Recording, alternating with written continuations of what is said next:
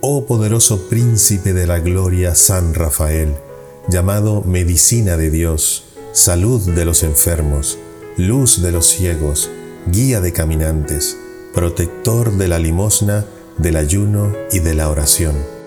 Por aquella caridad con que acompañaste al joven Tobías, te pido, oh glorioso protector mío, me libres de todos los males y peligros, y me acompañes en la peregrinación de esta vida mortal para llegar felizmente a puerto de salvación en la eterna.